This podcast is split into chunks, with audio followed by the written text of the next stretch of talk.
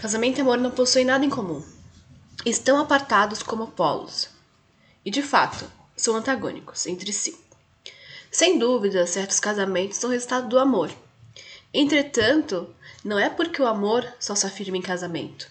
É antes porque poucas pessoas conseguem superar completamente uma convenção.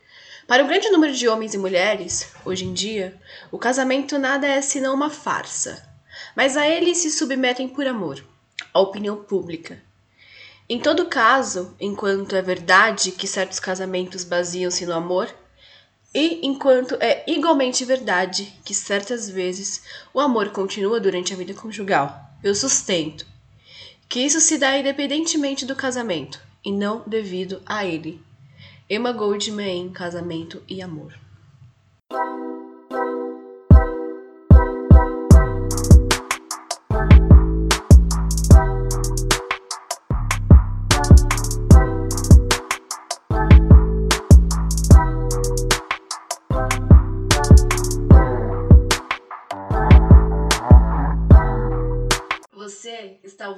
Estradora Radical, um podcast que conta histórias e humaniza mulheres.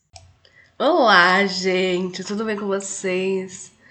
Eu sou a Gida Foco, a Estradora Radical. Bom, voltamos, né? Agora de novo com a segunda temporada. Ficamos aí um tempinho, a gente lançou o primeiro episódio da nova temporada lá em janeiro. E agora a gente tá voltando pra gente discutir ainda, né, assuntos que cercam a vida das mulheres. Bom, então, o que, que eu quero dizer para vocês, né? Bem-vindas de volta! é, a gente vai discutir o assunto sobre casamento. É uma coisa que eu li bastante, que eu falo bastante, né? Até porque eu falo, eu sou antimatrimonial, eu acho uma bobagem, né? A ideia do casamento. O casamento que eu estou falando aqui é o casamento institucionalizado, né? Principalmente nós que fomos mulheres ocidentalizadas esse casamento institucionalizado, institucional, nada mais é do que né, corresponder ao ideal cristão, corresponder às normas da moralidade da Igreja Católica, principalmente. Então, eu acho que esse esse tom, né, que o casamento ganha, ele me prejudica em várias análises enquanto mulher, né? E aí, emendando lá na discussão que a gente tinha que a gente teve, né, sobre amor na outra tempo, no outro episódio, a gente pode emendar algumas coisas, né? Escolhi o texto da Emma Goldman justamente para fazer o link. Uh, lembrando você que está conhecendo a Historiadora Radical agora, os episódios saem toda quarta-feira, né? Sou eu e eu mesma que faz, que edita, que faz tudo. Você pode seguir Historiadora Radical na historiadora.radical no Instagram. E lá tem inúmeras coisas. Quero lembrar vocês também que estão rolando inscrições para os cursos, então dê um confere. E também nas lésbicas antifascistas lá na LAV. Próximo curso vai ser sobre Sheila Jeffries, tá bom? Bom, e aí, né? Falando sobre casamento, essa questão matrimonial, a gente sabe que a discussão, né, muito que, que é tecido ali pelos marxistas, né, até mesmo entre alguns anarquistas, mulheres que vão analisar as relações sociais de poder, né, vão falar, né, vão ali escrever, criar diálogos sobre as relações familiares, sobre a família, né? E essa família que a gente discute é a família legítima, é a família né, que vai constituir matrimônio, que vai constituir patrimônio, né, que vai ali ter, principalmente em sociedades ocidentalizadas, o poder do patriarca, o poder do homem. Isso já é extremamente problemático, né? Quando a gente vai pegar, tipo, Engels, ele vai discutir isso, né, dizendo que a família, ela acaba beneficiando a propriedade privada e eles também acabam colaborando, né? Tudo isso, todo esse cenário, a historicidade de tudo isso, acaba colaborando com o, o confinamento da mulher ao lar e assim, né? É, acaba tendo aquele corpo, aquela mulher, né? Explorada e oprimida. Eu acho que esse é um bom começo para discussão, mas é só isso? Claro que não né? Mas a gente sabe que essa discussão ela é extremamente usada em várias justificativas, né? O casamento, ele nem sempre é entendido como uma, um, como um símbolo né, é, da Igreja Católica Judaico-Cristã. Isso eu acho que é muito claro. A gente tem outras sociedades, a gente tem outras religiões, né, até mesmo monoteístas, que usam casamento é, como uma forma também institucional né, de, de controle de tal sociedade e é um casamento também heterossexual. Então, assim, além da gente ter, né, toda essa pegada aí junto da igreja, né, além da gente ter é, a cultura judaico-cristã que está envolvida com todo esse matrimônio, a gente também está falando de cultura de família legítima, né? Ou seja, a pessoa que está ali é, promovendo herdeiros, né? Dentro de uma cultura patriarcal, a mulher legítima, um papel, como dizem, né? Que está promovendo herdeiros. Por isso que a discussão, quando um homem, né? Ele tem, ele é heterossexual, ele tem um relacionamento com uma outra mulher, com uma amante, ele consome, né? Prostituição, ele financia a prostituição de certa forma, aquela mulher vem engravidar, ele ainda pode decidir se vai, né, é, assumir aquele filho ou não. Então a questão da paternidade, ela é muito legitimada, ou melhor, da não paternidade, né, por toda essa constituição, principalmente quando não é filhos legítimos vindo dessa união institucional, né? E isso também acaba promovendo o heterossexismo, que a gente vai ter um episódio que a gente vai falar só sobre heterossexismo, né? Mas aqui a gente tá falando de casamento. E aí essa cultura é tão bem estruturalizada, né? Tão bem mastigada e reproduzida há séculos, que até mesmo quando a mulher não se entende como esposa legítima, ela mesma, né, sai da relação. Ela vai lá e vai criar seu filho sozinha né? Porque já tem essa discussão sendo acontecendo, né? Acontecendo, ocorrendo ali. A gente tem um exemplo disso uh, no filme Madres Paralelas, né? Um, do Pedro Almodóvar.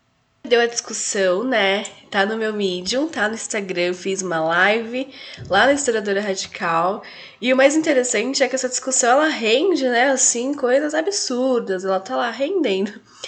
Bom, então a gente tem né, essa mulher também que não se reconhece como legítima, né, que não se reconhece nessa relação que é validada pelo poder constitucional institucional do casamento, né, da criação da família. Essa segunda família ela não tem espaço, né, e então não faz menor sentido a gente, é, a mulher, né, querer estar nessa relação. Isso acaba dizendo ainda mais, né, que o homem ele tem poder total sobre quem, quando e como, né, ele pode ser pai. De como ele vai cuidar dos filhos ou não cuidar. Ou seja, que a gente tem um poder, né, dado pela heteronormatividade, dado pelo heterossexismo, né, junto ali à ideologia patriarcal de que tá tudo bem.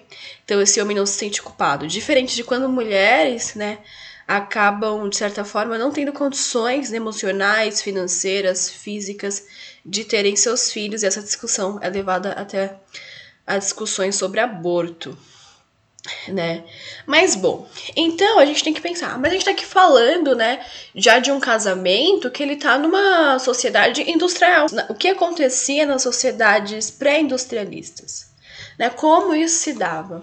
Tem um livro que eu sou apaixonada assim por ele, né? Que é do Jack Goldwyn. É... Que ele é um livro, né? De história, então assim, ele é um livro com, de história mesmo, vai fazer teoria da história, metodologia da história, né? Mas ele fala sobre casamento, que é o oriental, o antigo e o primitivo, né? Os sistemas de casamento e a família nas sociedades pré-industriais da Eurásia. Quando eu li esse livro, ano passado, eu falei, nossa, que livro incrível, né? Ele é da EDUSP, ele é da USP, né? Da edição. Então deve estar no site para vender, não sei. É, mas eu ganhei de presente, né? É, agradeço muito, muito, muito, muito, muito, muito, muito a, a agradeço muito a, Estela que me deu. E assim, é essa indicação de leitura para vocês aí se querem saber mais sobre casamento. Mas a gente pode discutir, né, o que, que é isso, né? O que, que é o casamento no primitivo e no mundo oriental e no antigo. Né? Porque a gente está aqui pautado no ocidente. Né? A gente está com uma visão ocidental, já com a igreja constituída, já no processo, né, enquanto brasileira, enquanto mulher latino-americana, e no processo de onde tinha missões, né, onde o colonizador ele de alguma forma forçava né, os escravos, tanto indígenas quanto africanos, a se casarem, para assim poder promover mais né, o controle da mão de obra escrava e né, povoamento daquele território que eles estão colonizando. Ou seja, aqui a gente vai ter corpos escravizados e úteros escravizados, vale lembrar, né? E então existe toda uma discussão aí, né, colonial sobre esse, esse, sobre esse assunto. Mas aí a gente pode pegar algumas coisas, né, pra gente entender que, por exemplo, lá na Arábia Saudita, a gente tem também a questão do casamento, né? A questão do casamento, que é um país oriental, né? Que é um país do mundo islâmico, podemos dizer assim, e eles usam muito a questão do Alcorão, né? Que diz assim: casai com quantas mulheres quiserdes, duas, três ou quatro mas se temeis não poder tratá-las com equidade, não então tende uma só. Isso aqui é muito interessante, gente, porque assim, você tem que tratar todas as mulheres com igualdade, né? Ou com equidade, como tá posto ali. Então significa que um homem pobre, né? Ele a chance dele tratar todas as mulheres de formas ruins é muito grande. Por isso que a poligamia, né, a gente pode dizer aqui, ela é muito dada, né, aos homens ricos, por exemplo. Aqui no Brasil, quando a gente tem casais, né, é, que são é do mundo islâmico, não necessariamente da Arábia Saudita, mas quando você observa que ele, ele promove, né, aquele relacionamento promove a poligamia, são homens de uma classe muito bem estável financeiramente.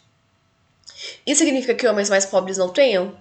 Não, né? Homens pobres, mas não, também tem essa relação poligâmica. A gente tem inúmeros documentários que falam sobre isso, né? Só que a gente pode perceber também que isso aqui né? É um aviso, se você não pode dar, né, é, tratá-la com equidade, todas as mulheres da mesma forma, tem só uma, né? Ou seja, se uma mulher fica grávida, a outra também tem que ficar. Isso vai criando um momento de rivalidade. A poligamia, ela é muito interessante da gente, da gente analisar.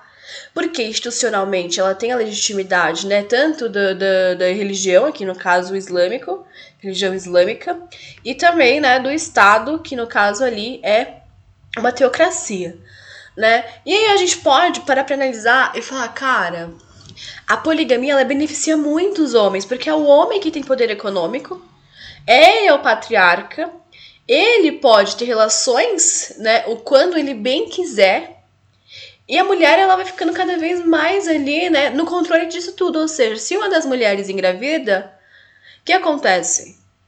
Né, o que acontece? A outra mulher tem que engravidar. Se ela queria ou não, não interessa. A outra mulher tem que engravidar. Então cria-se um cenário também de rivalidade. Cria-se um cenário onde você quase está competindo, ou está, né, literalmente competindo com aquela outra mulher. Isso é extremamente complicado, vocês não acham? Porque assim, cara, eu não me vejo numa situação dessa, não me vejo nem numa casa, num casamento monogâmico, né? Imagina é, né, numa situação dessa, assim, ainda mais heterossexual. E onde o homem, né, respaldado ele pela palavra do Alcorão, pode fazer tudo isso. E lembrando também, né, que mesmo que tenha estado aqui dois, três ou quatro esposas, né, mulheres, não tem uma quantidade, não há um limite estabelecido, tá? É... Mas também o cartão do homem, né? O cartão de crédito do homem, ele não tem que ter limite. Assim como não tem limite para o número de mulheres, você tem que ter um, um, você tem que ter uma grana, você tem que ser super rico, né, para financiar quantos casamentos você quiser. Isso é interessante, né? Lá na Tanzânia, por exemplo, né, que é um país da África Oriental, Uh, a maioria da população ali ela vive né, em, zona, em zonas rurais e é obrigatório que o casamento seja registrado. Né? Quando esse casamento ele é registrado, eles precisam ser declarados como monogâmicos ou poligâmicos, né? E deve ter consentimento do marido e da mulher. Tá? É obrigatório ter o consentimento. A monogamia e a poligamia, ela é discutida, né, ali na, na relação. Se não tiver um consenso, pode ser né, que o casamento não ocorra, não seja registrado. Mas, pelo que eu entendi, a grande maioria dos casamentos ali na Tanzânia, elas partem de um princípio poligâmico, tá? Não são a maioria monogâmica. Lá nos Estados Unidos, né? A gente precisa falar dos Estados Unidos. A gente tem uma lei no país que proíbe né, a poligamia. É... A gente sabe que até o século XX isso era permitido principalmente por conta dos mormons, né? E aí teve. Tem... Gente, essa discussão dos mormons eu, acontecia muito quando eu era das, das mulheres anti-pedofilia né? Porque a gente discutia a comunidade mormon e também porque dentro do, da comunidade mormon, né? Não toda a comunidade mormons, mas eles são. Eles cometem alguns atos de incesto, né? Que foi também o que levou à discussão dessa lei nos Estados Unidos no início do século. Então é interessante a gente pensar, né? Nisso também. Então, para você que, que entende, de, que tem um interesse, né? Sobre isso, é interessante, é interessante estudar a história dos Estados Unidos, né? E principalmente os mormons, né? Que eram seguidores ali da Igreja de Jesus Cristo dos últimos, dos sétimos dias. Que eles que faziam essa discussão é, aí, né? E também foi uma discussão, que foi tão grande a discussão, que né, teve essa lei que proíbe a poligamia. Mais louco é que dentro da comunidade mormon existem várias discussões, né, sobre pedofilia, sobre incesto, né, é, e que infelizmente é um assunto muito delicado, né, e precisa ser melhor tratado aqui. Então a gente vai também ter um episódio sobre pedofilia, tá? É... Diante disso, né, a gente vai ter toda uma pressão nos Estados Unidos para criar essa lei, mas eu não vou ficar ah, discutindo isso aqui agora. Quero discutir isso mais pra frente, tá? A gente também tem o Iêmen, né, que a poligamia é autorizado. É... A poligamia é autorizada, né, muito parecido com o que acontece ali na Arábia Saudita, só que o homem, né, ele precisa ser rico, ok? Lá é restringido só para os ricos a poligamia. Na Arábia Saudita, não necessariamente. Er, er, er. E aí, lá nas comunidades do Iêmen, por exemplo, o casamento, a primeira esposa, né, ela vai ser a esposa é, legítima. Ela que vai autorizar o homem, né, se ele pode, de fato, é, ter outras mulheres sobre o mesmo teto ou não né? Já no Sudão é um local, né, que ele autoriza e até incentiva a poligamia, tem propagandas, propagandas que fornecem informações, é, incentivo, incentivando, né, a poligamia. E lá em 2001, o presidente Omar Hassan, né, al-Bashir, ele pediu, né, que todos os sudaneses é, e as sudanesas aumentassem a população através de casamentos múltiplos, né? Então, o divórcio também se tornou é, uma forma, desculpa, através de casamentos múltiplos. Então é interessante a gente pensar, né, isso. Lá no Nepal, por exemplo, que é uma comunidade, né, é muito rural, né, a poligamia ela é proibida. E aí a poligamia no Nepal ela é dada muito mais para mulher, né? Quando uma mulher se casa, hum, ela pode também levar, né, o irmão dela junto, o irmão mais novo do homem junto pra, morar com, ela, com eles. E, claro, ela se casou com um homem, aí ela acaba, né, o irmão mais novo, se aquele homem tiver, ela vai lá e leva ele também junto, pra morar, pra morar juntos, né? É, então, isso se dá também pela economia política do local, né? Ou seja, como lá tem pouquíssimas terras habitáveis, né? Os irmãos eles acabam até mesmo, né? Buscando tá, é, manter essa relação de, com uma única mulher, né? justamente por conta da escassez, né, ali que tem entre as, as famílias. E o mais louco nessa, nessa comunidade, por exemplo, se a família ela tem três irmãos, né, o costume é, manda, né, ali a cultura local manda que o do meio ele tem que ser monge, né, então ele vai se tornar monge e os outros podem ficar com a mesma mulher, né? Isso é uma coisa bem interessante. Confesso que é, tem pouquíssimas informações sobre isso a fundo. Mas são curiosidades pra gente discutir tudo no final das contas, né? Que o casamento, no final, no final de tudo, o que, que ele é? Ele é para controle da mulher. Né? Ele. Controle da mulher que eu digo. Ah, mas no Nepal não. A mulher aqui tem vários homens. Tá. Só que ainda assim, ela que vai ter os filhos, ela que vai promover legitimidade, e a gente tem o poder patriarcal. Então, a gente também tem a defesa, né, dos irmãos. São irmãos que cresceram juntos, que têm uma afetividade muito maior, que tem a brodagem acontecendo, broderagem acontecendo, com uma mulher que eles resolveram se casar. Né? Gente, eu não consigo, não consegue entrar na minha cabeça, assim, o fato da, da, de como deve ser a vida sexual né, de uma mulher que vive numa poligamia, é, instalada em nome dessas constituições, então, dessas instituições. Então, o que, que a gente tem aqui? Né? Que a gente tem milhões de formas de, de culturas né, que são, de alguma forma, um casamento. Não precisa ser necessariamente casamento ocidental, claro. Né?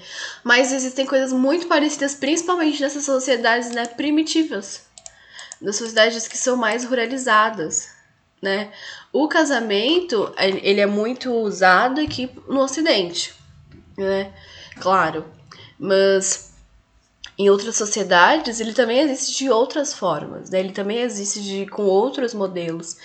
E, de novo, promovendo o sistema político heterossexual, né? Porque o casamento, ele é usado para legitimar né, a sua união com aquela pessoa e também promover herdeiros, né, promover população para aquele local que você vive. E aí a gente pode vir, né, por o final da discussão, que é assim, tá, todas as culturas existem, todas elas têm as suas demonstrações, né, que são bem diferentes uma da outra, e elas ainda assim exercem um tipo de controle, né, sobre os, os envolvidos ali. Então a gente tem, por exemplo, a sociedade é, colonial aqui, né? No período colonial, do qual já mencionei, onde o senhor de engenho ele praticamente casava as mulheres escravas, ele escolhia a mulher escrava, né? Escolhia o escravo e promovia o casamento. por exemplo, aqui em São Paulo, a gente tem várias casas assim, né? Porque até o, o final do século XIX, começo do século XX, em São Paulo e um pouco do Rio de Janeiro, a gente tinha, por exemplo, indígenas que era, era permitido né, falar a, duas línguas, tupi e português. Né? E aí os casamentos aconteciam muito dentro dessa dinâmica de uma, de uma cultura ocidental né, dada pela igreja. Então é muito interessante observar alguns documentos que tem no arquivo da história indígena no Brasil e perceber que até mesmo eles lá, né, com a língua tupi, eles se casavam é, dentro, de, dentro do, dos critérios da Igreja Católica Cristã. Dentro da Igreja Católica, melhor dizendo, né? E também a gente pode observar que não era todo mundo que era passível a esse tipo de situação. Quem disse que todo mundo queria casar? E quem disse que toda pessoa que é escravizada, mulher ou homem, criança, elas não tinham como se rebelar, elas se revoltavam. A gente tem um livro, né? Caetana diz não, que é uma mulher escravizada que o seu senhor de engenho obriga ela a se casar com outro homem escravizado, né? E ela não quer se casar, não quer ter filhos, ela foge, foge, foge inúmeras vezes né, e recebe punições por isso, para não se casar, até que infelizmente ela é obrigada a se casar, e lembrando que o casamento aqui no, no, no Brasil, né, colonial, ele também era uma forma de catequizar a pessoa, então você às vezes, muitas vezes, não tinha sofrido o processo, né, dos jesuítas, dos missionários, enfim. Então o casamento ele acaba te influenciando isso. E aí ela não se casa, Ou melhor, agora ela, ela, ela é pega, né? Ela acaba se casando. E quando ela vai morar junto com esse homem escravizado, que agora é entendido como esposo dela, ela recusa, né, ter relações sexuais, porque ela também não quer ter filho, ela também não quer aquele homem. Né? Esse livro, ele é da Companhia das Letras, ele é muito interessante, é um documento histórico riquíssimo, sempre indico esse livro. Minhas alunas sabem que eu sempre falo dele, com o de casamento. E eu fico pensando, né, como a instituição casamento, ela é moldada para o regime heterossexual. Como a instituição casamento, ela força, antes de mais nada, a criação de herdeiros. Ela confina a mulher ao lar e ao cuidado né? Eu também fico me questionando por que, que alguns casais que são lésbicas, né? E também que são gays, enfim, ou bissexuais que estão tendo relações com o mesmo sexo, acabam é, tendo que ter essa validação da instituição. Eu não entendo quando eu vejo casais de lésbicas se casando dentro da igreja uma instituição que não promove a lesbianidade, uma instituição que tem o heterossexismo como seu regime político e que muitas vezes força mulheres a estar nessa relação e força a gata compulsória. Eu queria entender isso. Pra onde isso vai, pra onde isso não vai. Porque assim, não, não tem como. A gente viu aqui várias narrativas e nenhuma sociedade praticamente vai ter a norma, vai ser a lesbianidade. Né? O normal, assim, vou dizer que é o heterossexismo, mas o heterossexismo não é o normal. A heterossexualidade ela só existe, assim como a lesbianidade, lesbianidade existe. Assim como a relação homossexual dos homens gays existem. Só que todas as instituições, ela forçam o heterossexismo como algo normal. E a gente sabe que inúmeros estudos, né, ali da ciência, de mulheres cienti cientistas, mostraram que não é bem assim, que existe um, um jogo político que faz parecer que o hétero, né, é, um, é uma, o heterossexismo é uma coisa normal. E que o heterossexismo é usado em todas as instituições, como a gente viu aqui. Né? É, então, eu fico muito preocupada com, com a atual discussão sobre casamento, né, que está tendo. Porque no final das contas, o casamento, ele nada mais é do que um, um sistema de interesse. Né? Se você é muito pobre, imagina que você está lá em uma sociedade é, rural e você quer, quer ter outras oportunidades, né, quer viver outra vida, enfim, mudar sua realidade, o casamento ele acaba sendo uma alternativa. Muitas mulheres se casam, às vezes, com estrangeiros porque elas querem é, cidadania em outro país, porque elas não querem ser imigrantes em outro país, porque é horrível. Ainda mais quando você é do sul global. Né? Ou porque você quer um convênio médico, coisa simples, você quer ter acesso ao convênio médico. Tenho várias amigas que se casaram por conta disso. Infelizmente, a instituição ela complica a vida de todas as pessoas que não são né, é, casadas, que têm ali o estado civil, solteira. É um inferno isso. Um inferno. Então, o casamento, ele é, ele é muito bem institucionalizado. Né? Ele é muito bem equiparado, usado.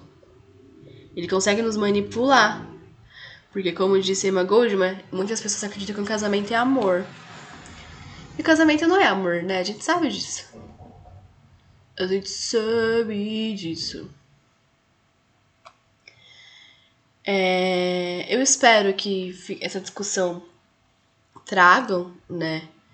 Mas reflexões críticas aí na cabeça de vocês, tá bom? Eu espero que a gente pense isso com outro olhar, né? Olhe para o casamento como de fato ele é uma instituição. Que é sustentáculo para outros para as outras instituições, né, para as outras reproduções de violências às mulheres, principalmente. Então é isso. Quero chamar vocês para apoiar a historiadora. Então, se você gosta de tudo que a historiadora te fornece, não só aqui no podcast, mas nos milhões de conteúdo ali no Instagram, nos textos, nos stories, nas lives, nos cursos, conteúdo gratuito, né, a grande maioria deles, principalmente aqui no podcast, você pode ir no apoia.se barra historiadora radical e apoiar através de 10 reais ali, né, mensais, esse projeto, se ele de alguma forma colabora com você. Outra coisa é chamar vocês para fazer os cursos, gente, estudar. Estudar, vamos estudar. Né? Não consigo ver outra forma da gente se livrar de tudo isso que está acontecendo no mundo, a não ser estudando, a não ser tendo pensamento crítico, a não ser tendo clareza sobre o que nós estamos estudando, né?